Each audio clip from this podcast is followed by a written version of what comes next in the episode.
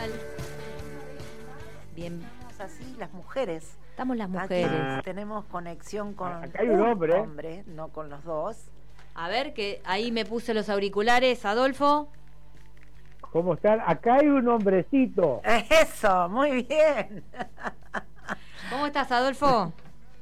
Bien, bien, disculpa porque no pude llegar ahí, pero algunas reuniones, algunos quilombitos que uno va teniendo y no pude llegar al piso. Bueno, Así pero que estamos bueno, con la tecnología. ¿viste? Acá usamos la tecnología a favor, ¿no, Mary? Muy bien, exactamente, y nos conectamos, esté donde esté el compañero. Exactamente. Y bueno, Muy cuando bien. estemos en Treleu, que ahora vamos a hablar de eso, vamos a hacer el programa desde Treleu. Vamos a ser Es corresponsales allá. verdad, es verdad. que en breve, pero vamos a estar hablando de eso. Le damos la bienvenida a todos los oyentes y las oyentas, que les recordamos que estamos de 15 a Ah, 16 16. horas No por confundirse. AM 1010, hice los deberes. No, y tengo que decir algo, porque la semana pasada le cambié el nombre a nuestro operador. Ah, mira. Le decía Mauricio, Mauricio nos va a pasar tal cosa, y es Fabricio. Fabricio. Perdón, Fabricio. Y cuando lo escuché, porque uno escucha los recortes y, y- y, bueno, cuando lo vamos subiendo a las redes, yo dije, terrible. No me di cuenta en ningún momento, todo el tiempo le cambié el nombre. Bueno, vamos a arrancar. ¿Qué tal? ¿Cómo vamos? Muy bien, Mary, es el programa número, a ver, 169 Exactamente. de Genética Sindical, nuestra quinta temporada, y les vamos a decir las redes sociales, así se pueden, nos pueden seguir por allí, eh, y se está realizando en este momento la transmisión en vivo, que la está re- realizando Fabricio, eh, lo pueden eh, ver por, eh, por supuesto, nuestra página de Facebook, Genética Sindical, eh, nos pueden seguir allí, la transmisión en vivo. También pueden bajarse la aplicación de la radio, que es AM1010 Onda Latina, lo pueden bajar por este, el Play Store. También nos pueden seguir por el Twitter, arroba genética-am, nuestro canal de YouTube. Nuestro canal de Instagram, nos buscan como Genética Sindical, lo mismo Mary en Spotify, que tenemos nuestro canal y nos pueden seguir por allí. Por supuesto, también estamos en Radio CUT, están los eh, recortes y eh, nos, los invitamos también y las invitamos a que eh, ingresen a geneticasindical.blogspot.com, que es el blog del programa, que es este que lo tengo acá, mira, ahí se ve, Muy lindo. donde aquí están todas las notas y están los recortes y también están todos los episodios, por supuesto en el, en el resto de, de- de las redes. Pero acá está sistematizado los cinco años de, genética sindical que estamos al aire. Impresionante, Y están impresionante. todas las historias. Hoy tenemos. Hoy ¿Qué tenemos, tenemos? seguimos con Treleu y específicamente con una compañera, Susana Lesgar. Bueno, ahora en minutos vamos a estar hablando de eso. Estamos en la conducción hoy Mary Fleming, Adolfo Barja, que está conectado de manera virtual, Débora Espínola quien les habla, y hoy nos falta el Vasco. Está Que aus- hoy- ausente con, con aviso. Con aviso que hoy no podía estar presente, pero va a estar la semana la semana entrante. Exactamente. Y en la operación técnica, ahora sí lo digo bien, lo tenemos a Fabricio. ¿Sí? Está bien que, que, que, que se ríe. Además no es cual- no es cualquier confusión. ¿Qué le dijiste? Mauricio. No, pobre, terrible. Pobre chico, ¿a vos te parece? No, no, terrible, terrible, terrible. Pero bueno, eso es lo bueno de volver, de escucharse Claro, de nuevamente. volverse a escuchar. Ahí me doy cuenta de, lo, de, de los errores, pero en el momento ni, ni me percaté. Bueno, tenemos muchos temas. Entre ellos vamos a estar hablando del Congreso de la Corriente Federal de Trabajadores y Trabajadoras que se realizó el día El viernes. viernes, ¿no? Exactamente, el día viernes que fue en Moreno, en el predio de Satsai, que es el sindicato de televisión que está nucleado dentro de la corriente federal. Bueno, yo, nosotros estuvimos presentes con el sindicato de la bancaria, porque estamos nucleados en la corriente federal, y bueno, y Genética Sindical este, fue, fue corresponsal. Ahora vamos a estar hablando en breve este de eso, y aparte, bueno, la participación en las comisiones, ¿no? Porque Claro. hay un documento muy interesante que eh, sacó la corriente, que vamos a estar hablando de eso también. Y también que, bueno, sesionó la Comisión de Trabajo, que esto fue la semana pasada, la Comisión de Legislación del Trabajo en, eh, en la Cámara de Diputados, que trataron un tema muy importante para el movimiento obrero que tiene que ver con los comités mixtos de higiene y seguridad, que ahora también vamos a estar hablando en breve. Y vos, Adolfo, estás ahí, te vemos... ¿Estás comiendo algo, Adolfo? sí, te mandamos al frente, ¿viste? Es un chicle, disculpen. Ah, no, Viste, no, uno vine de hablar mucho y tenía la boca seca, me mandé un chicle. Pero bueno, Eh, oh, también tenemos tenemos algo de la ministra. Hoy tuvo la ministra sí, la verdad, la verdad que nos gustaría tu comentario porque a mí me, me quedó como una sensación de más de lo mismo. No sé vos qué pensás. Tal cual como vos. Tal cual como vos. Me parece que, que estamos por lo menos parece que es la continuidad del otro, ¿no? Claro, exacto. yo esperaba. Nosotros teníamos teníamos expectativas, ¿no? Creo que todos, porque te juro que fue en general, uno recibía WhatsApp y mensajes y esto y como todo nos, nos cayó así medio como un baldecito de agua fría, ¿no? Medio como que lo único es aumentar el ABL y bueno, y nada, y después más de lo mismo. Esta sería... Y ratificó eh, el, el, acuerdo con el Fondo Monetario Internacional, esas metas que bueno, de todos los ámbitos, y esto también, que ahora lo vamos a mencionar, fue un tema que se trató el día viernes, eh, eh, parte del movimiento obrero organizado trató el acuerdo con el fondo, que, eh, que incluso en el documento está, ¿no? Que hay una nota que está publicada en nuestro blogspot, genéticasindical.blogspot.com, que está el detalle del documento que sacó la Corriente Federal y un punto central es el rumbo económico es el tema de los precios, el acuerdo con el Fondo Monetario Internacional, que hay que, este, ya quedó nulo, que es imposible de cumplir y hoy la ministra ratificó ese rumbo y también habló del equilibrio fiscal. Tal cual. Bueno, lo mismo que decía Guzmán, ¿no? La macroeconomía. Sí, me parecería que eh, quedó chico también lo de la corriente, ¿no? A través de lo que dice la ministra. Nosotros teníamos otras expectativas de esto, ¿no? Y me parece que... no, pero la corriente se expidió eh, no a favor de lo que dijo la ministra, eh, al contrario. Por, eso digo ah. que teníamos otras expectativas. Ah, sí. la eh, corriente se quedó chica ya con esto con lo eh, que plantea la ministra. Bueno, cuando hoy la escuchaba esta mañana, corto, digamos. me acordaba de Adolfo que el programa pasado dijo, bueno, estamos contentos, yo tengo esperanza, y dijo, quizás no dura unos días, pero duró poco, Adolfo. muy poco, viste, uno, lo, que no pierde uno es la esperanza, ahora me queda la esperanza de lucha. Sí, tal cual. con esperanza. Pero me parece que, que si no cambiamos de rumbo, eh, hay, que cambiar de otras cosas, ¿no? ¿Cómo, era, ¿cómo es la, la consigna? Cambio o, se, o se cambia o, o, hay cambio o hay cambio de, de, rumbo, algo así. No me sí, no me acuerdo exactamente, pero me parece que vamos a tener que, que seguir con esa consigna a, a full. Sí, me gusta, me gustaría también eh, ver lo que piensa la, la mayor dirigente de la República Argentina, Cristina, que había que hablaba de un sueldo, eh, de sacar los planes, de un sueldo social o algo parecido, no me acuerdo bien el nombre, pero esto plancha todo, me parece lo que dice la, ministra, ¿no? Al menos... hay que ver lo que va a pasar de aquí en más. La renta, eh, no, ¿cómo se llama? La... El ingreso. El ingreso, universal. El ingreso, universal. Sí, hay que ver lo que dicen, ¿no? Porque si este, hace unos días atrás hablábamos del ingreso universal, hoy está en el freezer todo eso. ¿Qué es lo que va a pasar? Claro, y hay otro tema, bueno, el, el, ingreso universal se está eh, reclamando de distintos sectores, incluso en el documento de la corriente también, ¿no? Y no es el único espacio que, que, lo propone. Bueno, la semana pasada cuando sesionó el Congreso, los diputados, muchos diputados tenían el cartelito de, del ingreso universal. Y, y, otro tema que, bueno, Cristina no está tan de acuerdo con el tema de la segmentación de tarifas, y hoy la ministra salió a ratificarlo. salió a ratificarlo que tampoco tenemos claro qué es realmente, cómo va a ser, qué va a pasar, pero en principio lo ratificó. Lo ratificó y nos enteraremos el viernes cuando eso salga. No, porque se remitió al DNU. Hoy lo escuché, escuché a Cachorro Godoy muy duro, ¿eh? No, muy duro. No lo escuché, ¿qué dijo? Política. Y muy duro con estas cosas, con lo que planteó la ministra. Él tenía otras expectativas como nosotros porque este es el sueldo universal y todas estas cosas que uno viene peleando, el tema de los jubilados, no se va a dar nada, va, a haber un, un frío, un freezer para todas estas cosas, ¿no? Hay que ver si le ponen freezer a las multinacionales, que me parece que ahí no nunca se habla nunca, de, nunca, nunca hay freezer para ellos, efectivamente.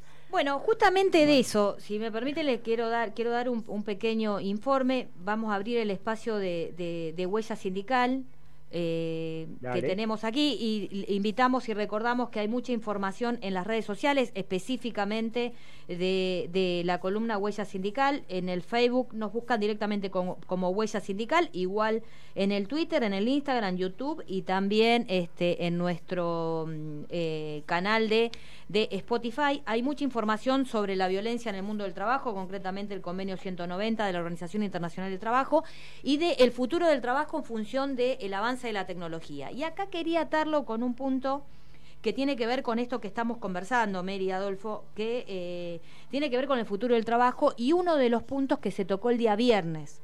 Porque el día viernes se realizó en este Congreso de la Corriente Federal de Trabajadores y Trabajadoras, que recordemos que es una se creó esta, esta corriente federal en el 2016, en el momento que gobernaba Macri, ¿no? Una corriente interna de pensamiento dentro de la Confederación General del Trabajo, que lo que bueno, este, rescató y elaboró fue un programa propio de 27 puntos que un programa de gobierno, ¿no? ¿Qué pensaba parte del movimiento obrero con respecto al tema de la educación, al Fondo Monetario, la política económica, los puertos, la soberanía, bueno, etcétera, etcétera? Y se le agregó un punto después que salió del espacio de mujeres sindicalistas, que se le, se le agregó el punto eh, con perspectiva de género, ¿no? El punto número 28, que salió también de eh, dos encuentros que se realizaron de mujeres nucleadas, bueno, eh, mujeres nucleadas en distintas organizaciones sindicales.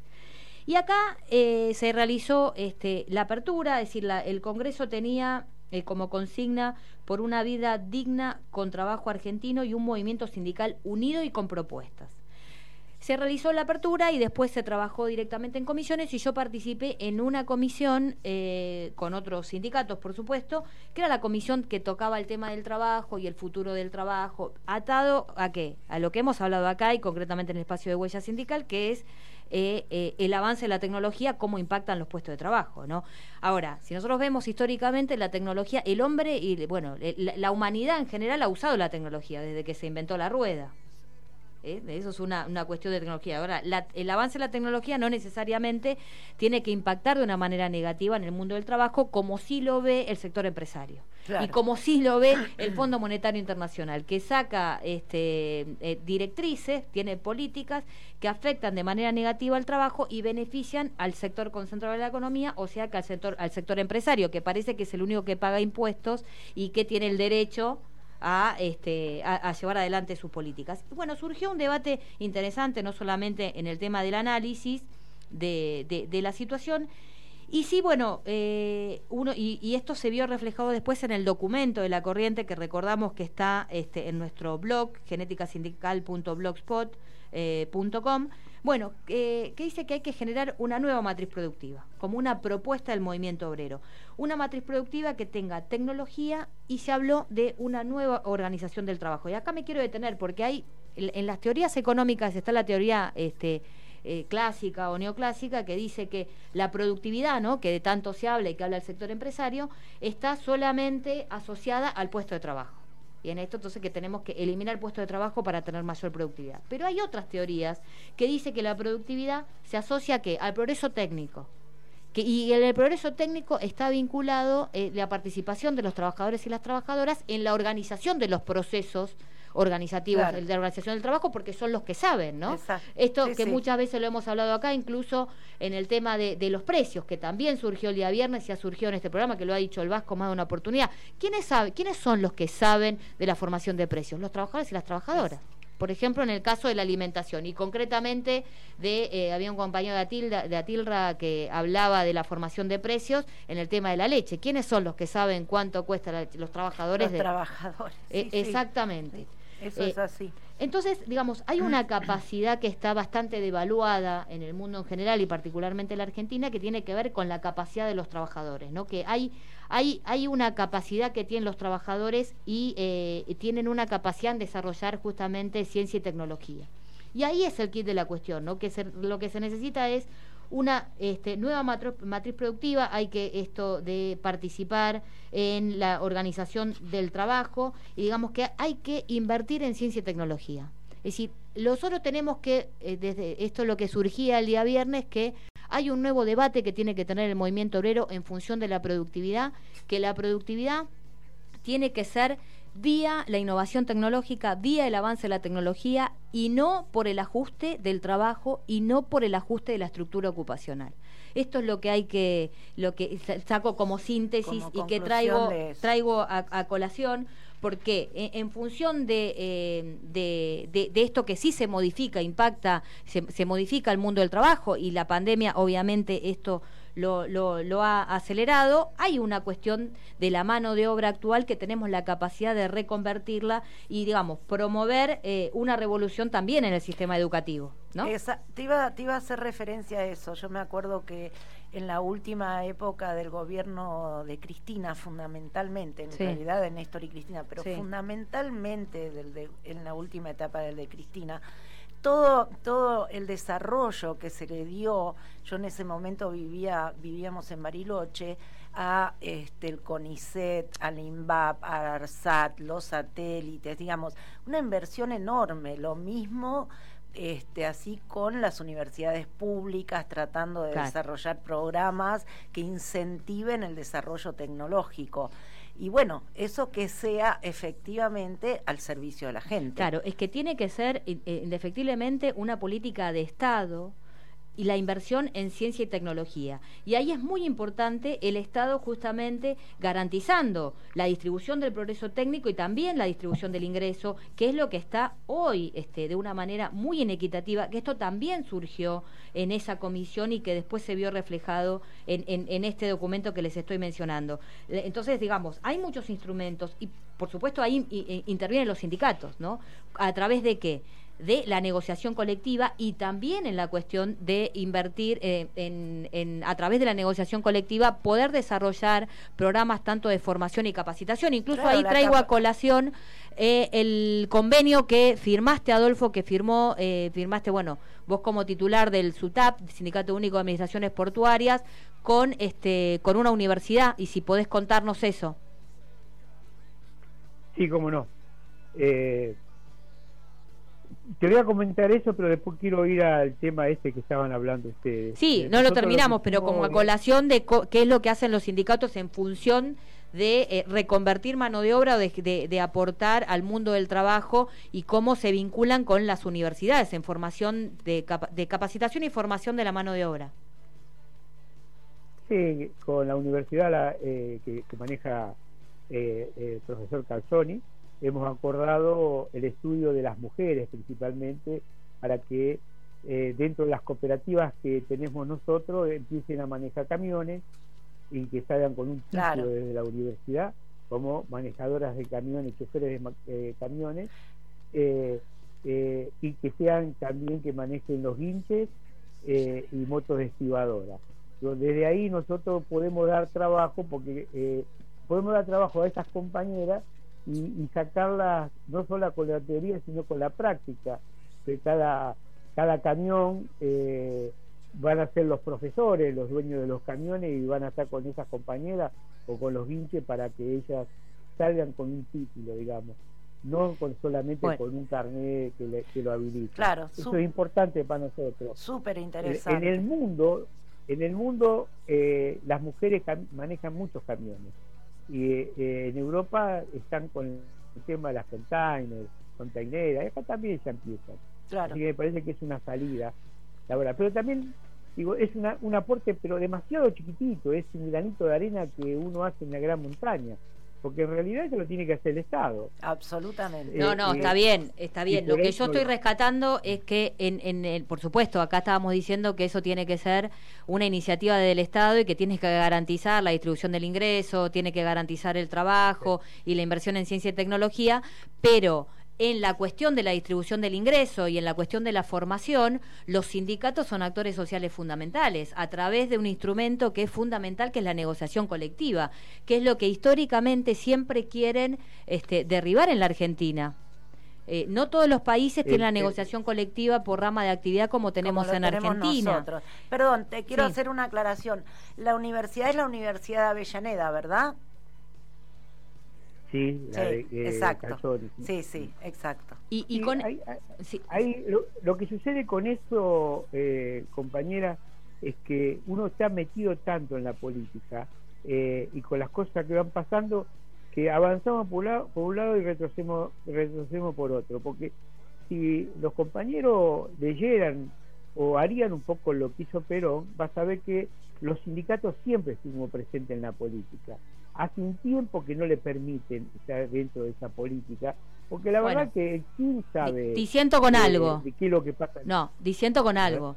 Los sindicatos, el movimiento obrero organizado a, través de, los sindicatos no siempre estuvieron este, eh, presentes en la discusión del modelo de país. Eso fue a partir del 17 de octubre de 1945. A partir de ahí. Me parece que es lo que nos quiso dar a entender Adolfo, que es a partir de, pero no siempre, hubo, hubo un quiebre a partir del 45, antes eran unas reivindicaciones sectoriales. Me parece que es lo que quiso decir Adolfo, ¿no? A partir del peronismo. De Perón, claro, tal cual. Claro, claro. Bueno, entonces no siempre, Adolfo. quiero decir que... Pero vos querés tener razón. obvio. Pelean a Perón. Obvio, obvio. A Perón vas a ver que siempre tuvimos participación.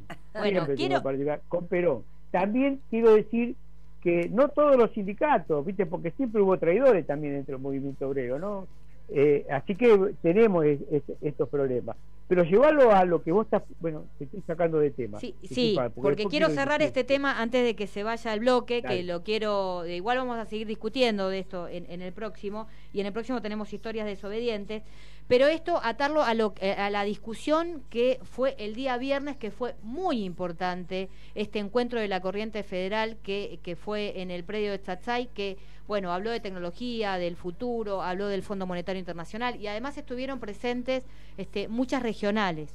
De, de, la CGT, que eso es importante, que acá, bueno... El resto del país. Exacto. Que ha sido, eso es, me, muy parece muy importante y estas definiciones en esto de generar una alternativa y de generar un nuevo modelo de desarrollo, y esto lo ato con el congreso que se dio, el congreso internacional que fue en Fortaleza, que hemos participado. Ah, donde participaste. Exacto, donde hubieron más de 600 este, sindicalistas de la región, donde también surgió lo mismo y donde también se hablaba de un nuevo modelo de desarrollo regional y donde también se hizo hincapié en la innovación tecnológica, un nuevo modelo productivo eh, con innovación en ciencia y tecnología y dejar este mito de que la productividad tiene que ser en detrimento del trabajo, sino que todo lo contrario. La productividad tiene que ser vía innovación tecnológica y no, por el ajuste de la estructura ocupacional y ahí es el rol del Estado invirtiendo en ciencia y tecnología y garantizando el trabajo. Y, se, introdujo este concepto de trabajo garantizado que lo hemos hablado tantas veces acá. Y en esto es eh, completamente opuesto al fondo, con esto cierro, al, al tema de eh, al, acuerdo con el Fondo Monetario Internacional, que incluso el documento se pide que eso ya quedó, es completamente inviable, a pesar de lo que ha dicho la ministra ahora, pero el movimiento obrero se expresó en ese sentido, porque sabemos que el, Fondo Monetario Internacional, bueno, además que su acuerdo es este inflacionario y siempre apoya las iniciativas eh, de reducción de los derechos laborales, de, reducción de la seguridad social, de ponerle un límite a la negociación colectiva, ¿no? Y siempre de habilitar los despidos y habilitar este este, la precarización laboral. Y bueno, acá lo que nosotros decimos es que, y lo que surgió del día viernes, es que hay alternativas de que, bueno, generar un nuevo modelo de desarrollo productivo con innovación y tecnología, y bueno, y el aumento de la productividad y no por, eh, por el aumento de la productividad, pero, y no por el ajuste en el trabajo, y se hizo mucho hincapié en la unidad en la este en la en la en el no al Fondo Monetario Internacional en buscar alternativas otro modelo de desarrollo y a tener este una movilización popular por ejemplo por el tema de los precios los formadores de precios bueno etcétera etcétera. Invitamos a que lean el documento y con esto cerré. Adolfo no sé si querés decir algo más. Si no nos vamos a una tanda. Sí, sí. bueno si querés después seguimos pero me, me gusta discutir el tema esto que es lo que habló la ministra con el tema del movimiento obrero y con el tema de, esta unidad que plantean. Así que, si querés, después continuamos con esto. Dale, perfecto. vamos, Mauricio, no sé qué vamos, a un tema. Mauricio, sí, Fabricio, Mauricio. Ay, otra vez. Perdón, perdón. otra vez.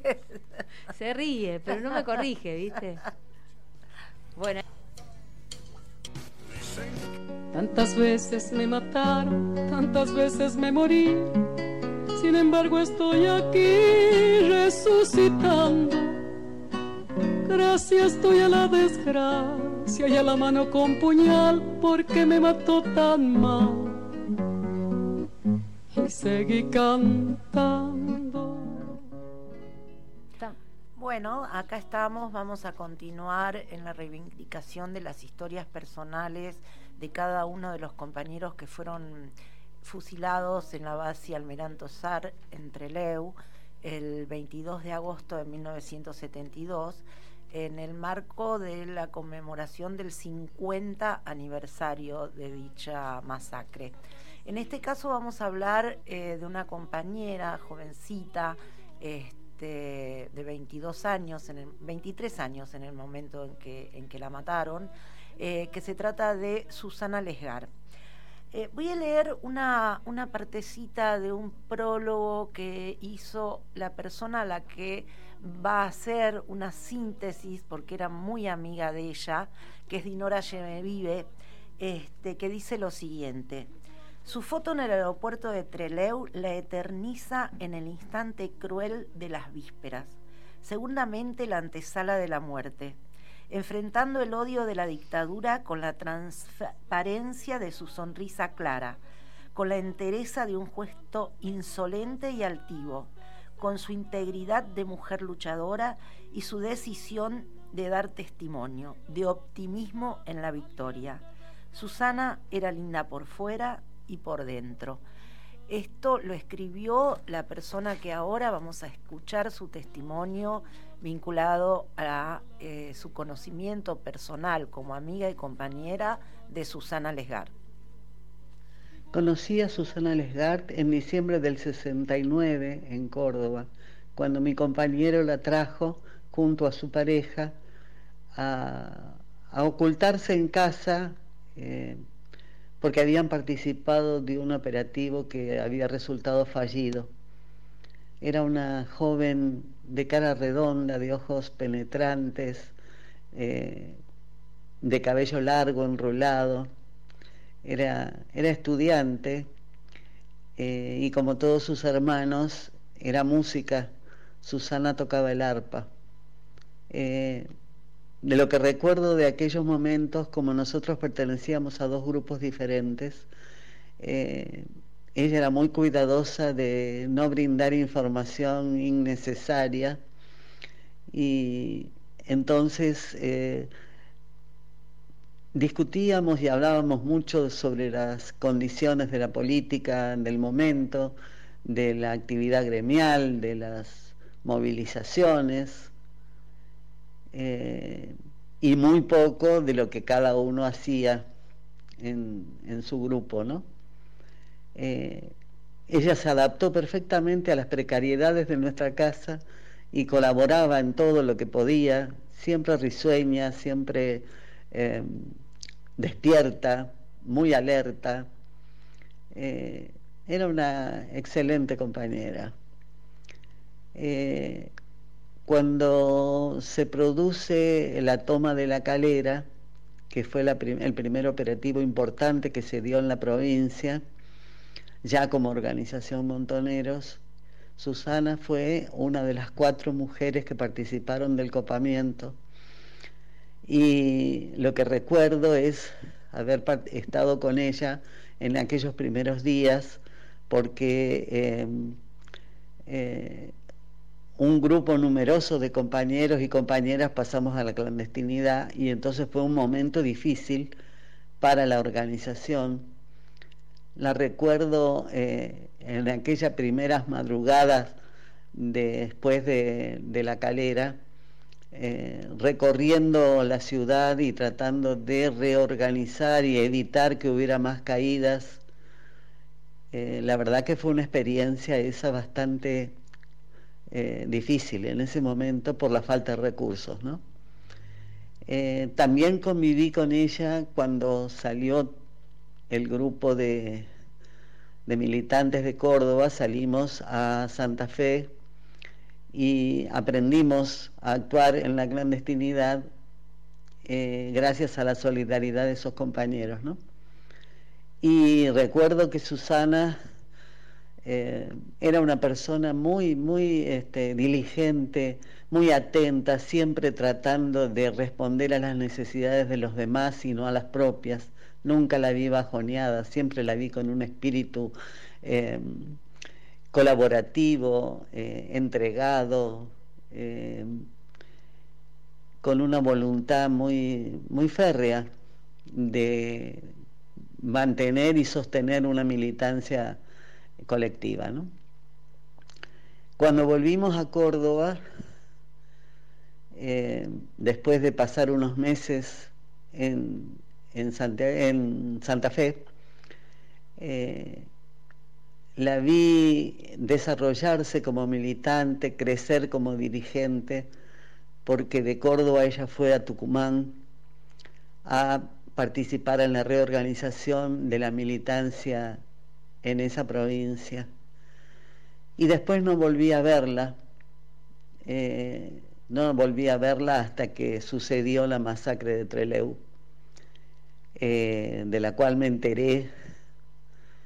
En momento, fue un momento muy, muy difícil. Eh, y lo que sí me contaron los compañeros que la noche anterior Susana había planchado la ropa de su compañero en ese momento, que era Fernando Vaca Narvaja, y, que había participado resueltamente en las acciones para la fuga de Treleu. si ustedes ven la foto histórica de la rendición del grupo de compañeros y compañeras, eh, verán que es la única que sonríe en ese momento tan dramático. Y yo me he preguntado muchas veces qué significaba esa risa en esa actitud altiva y digna que tuvo Susana en ese momento. Y pienso que lo que significaba esa sonrisa era decirle a la dictadura, ustedes pueden matarnos, pero nosotros seguiremos viviendo. Y hoy eh, recuerdo una frase, de Rodolfo Walsh cuando dijo que el verdadero cementerio es la memoria. Querida Susana, eh, a 50 años de la masacre de Treleu, ustedes están presentes, ustedes con su con su mirada lúcida, con su entrega, con su generosidad, con su compromiso. Y están presentes en todas las luchas. Un abrazo fuerte para todos y todas. ¿Cuántas noches pasarás desesperando? Y a la hora del naufragio y la de la oscuridad. Bueno, escuchamos este relato muy conmovedor, la verdad. Eh, quiero además hacer una aclaración con respecto a la familia eh, de Susana, que pasó además con muchos familiares este, de los compañeros que fueron masacrados entre Leu. Eh, Susana tenía cuatro hermanos, cinco en realidad con ella, ¿no? Susana, María Amelia y Adriana, las tres fueron, por un lado, una fusilada, la otra secuestrada y la otra eh, desaparecida, y su hermano Rogelio también. Cuando nosotros los 25 de noviembre este, reivindicamos eh, como el Día de la Violencia de las Mujeres en todo el mundo, eh, planteamos la historia de las hermanas Mirabal, que eh, lucharon eh, contra la dictadura de Trujillo en República Dominicana. Nosotros las compañeras argentinas este, que participamos, que estuvimos en la lucha, etcétera, decimos que las hermanas Lesgar son nuestras mariposas Mirabal. Así que con todo el amor, con todo el respeto, Susana, hasta la victoria siempre. Hasta la victoria siempre. Adolfo. Sí. Se quedó sin palabras. Me emociona. a mí me emociona estas cosas, Bueno, quiero hacer una, eh, una acotación de esto, te digo hasta que recuperes el, el aire. eh, ¿me escuchás, Sí, sí, sí, ahí se escucha, se escucha bien. Eh, bueno, esto conmovedor y esto, como dice Mary, que estamos siempre reivindicando aquí a, la militancia, ¿no? La historia militante de, los compañeros y compañeros de Treleu. Eh, eh, vamos a estar en el acto que se está organizando, que va a ser... Hay una serie, ¿no? Hay una agenda que después la vamos a socializar. Muchísimos, sí, muchísimos actos. La verdad que pensamos que el 50 aniversario va, va, va a ser bastante eh, conmovedor, así como fueron los 40 años. Los 40 años también estuvimos, este, estuvimos en Treleu, estuvimos en la base, visitamos la cárcel y ahora hay, la verdad que hay una movilización por parte de los familiares, de los expresos, bueno, de Fernando como, como sobreviviente, este, que la verdad que... Eh, para que se conozca, para que, como decía Dinora con el tema de que este, el único cementerio de la memoria, ¿no? Es decir, para que no olvidemos. Claro, y em, se presentó el proyecto para declarar de interés, que lo presentó la diputada Claudia Armachea, que viene de las filas del movimiento obrero, para declarar de interés el acto que se va a realizar el, 22 de agosto y hoy también eh, está por presentarse, porque se está trabajando en borrador, un proyecto de ley para conmemorar el 22 de agosto como bueno este el día, de, el día de, exacto eh, de los fusilamientos de, de, Treleu que bueno eh, está en borrador para presentarse. La idea es eh, justamente bueno reivindicar no este este este hecho. Ahora sí Adolfo. Adolfo. Sí me emociona me emociona mucho cuando se habla de las compañeras y los compañeros que 23 años 23 años y luchaban por una patria mejor. Lo primero que quiero decir, eh, Mary, yo te agradezco profundamente que vos seas la responsable de hacernos recordar, porque muchas veces uno se olvida eh, por no por malo, sino por las tantas cosas que nos va pasando, que por ahí deja estas cosas en la memoria muy adentro y no las saca. Y cuando las sacás vos, eh, yo la verdad que te agradezco mucho. Eh, a mí me, sí, a mí me pasa igual, ¿eh? A mí me pasa igual. Cuando me pongo a, a, trabajar sobre esto, es como que voy, esto por ejemplo, lo de toda la familia, lo de la familia Capuano Martínez, lo de la familia Berger, la misma familia Vaca Narvaja, digamos, tantas familias que fueron atravesadas este, en las diversas dictaduras por estos genocidas. Sí, hay que tener memoria. Yo creo que este espacio, yo creo que este espacio de la memoria, por lo menos para mi gusto, es lo mejor. Sí, Porque eh, no puede ser, no si no tenés historia, no tenés presente y no tenés futuro. Y esa es la historia nuestra. Juventud maravillosa y peleaba por un futuro mejor. Eso hay que tenerlo siempre en la mente. Y más a esas compañeras que, como decía, con 23 años le sonrió a la muerte eh, y, toda su familia, como tantas otras, eh, como tantas otras.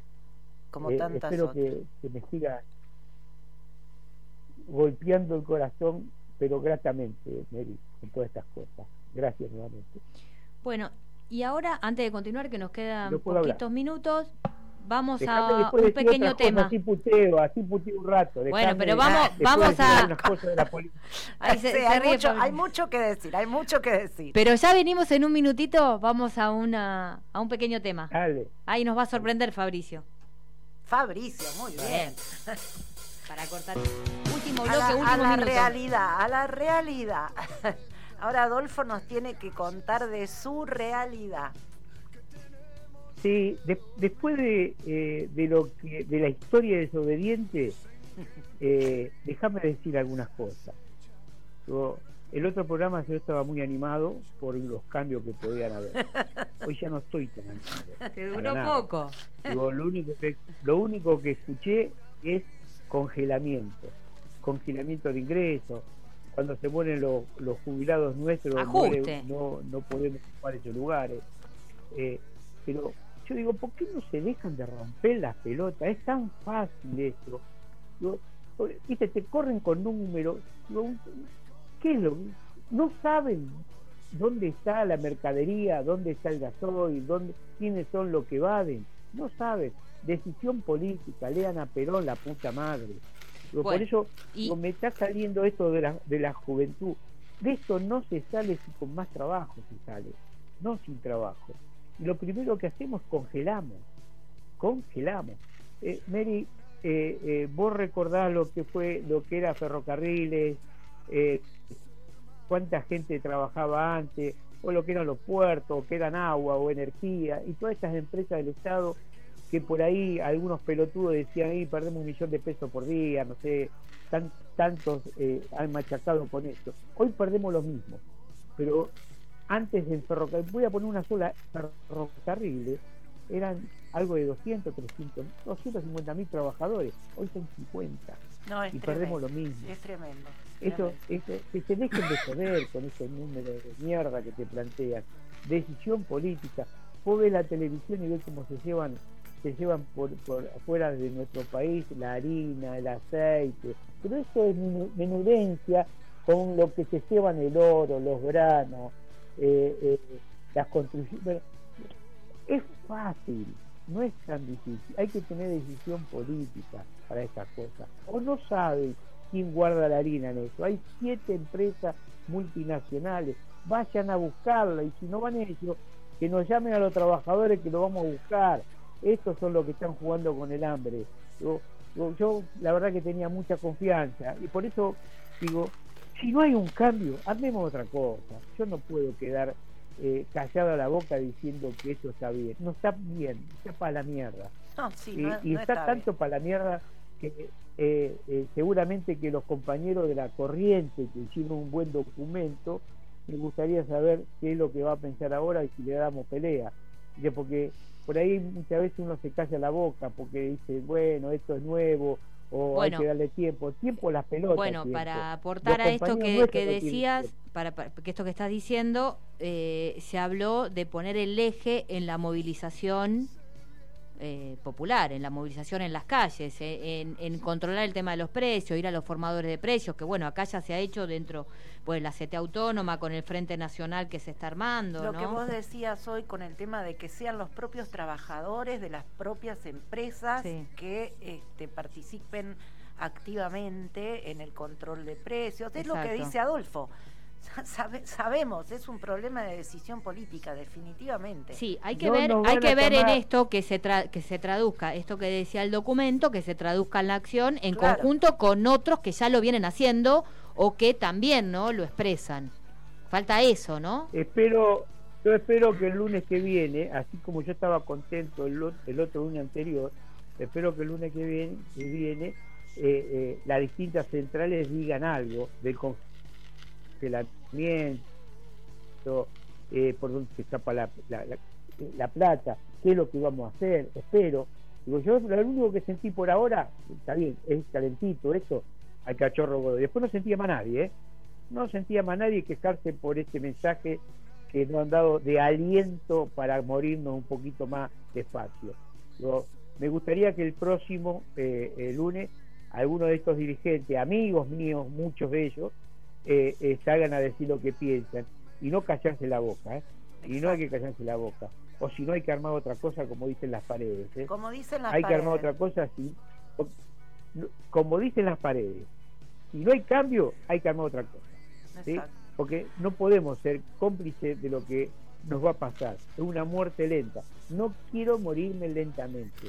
Si me quieren matar, pero luchando, no lentamente. Por eso a mi gobierno, te sigo diciendo a mi gobierno, que se deje joder, ellos saben por dónde, eh, eh, saben quiénes son los fumadores de precio, quiénes, dónde está la harina, dónde está el cemento, saben todo, ¿eh? Así lo saben los trabajadores, nosotros sabemos también dónde están, ellos también lo saben. Si no pueden o no quieren, que nos llamen, que nosotros vamos a defender al gobierno, pero con todo, no media tinta, ¿eh? Sabemos dónde está el gasoil, sabemos cuáles son las empresas que guardan el gasoil para llevárselo afuera, sabemos quiénes son los que guardan la harina, los molinos que guardan la harina, vayamos a buscarlo, dejémonos de joder con tanta vueltita de esas cosas. Disculpen, pero después de lo de legal, me, del corazón me salía putear un rato, porque E, ella era el rebelde. Y, yo quiero seguir esa rebeldía, diciendo las cosas como hay que decirlas, sin darle mucho pelo al huevo. Antes de que se nos vaya el programa, porque ya falta muy poquito, también nos interesa saber en qué estado está tu propio conflicto, digamos. ¿Cómo, cómo seguimos?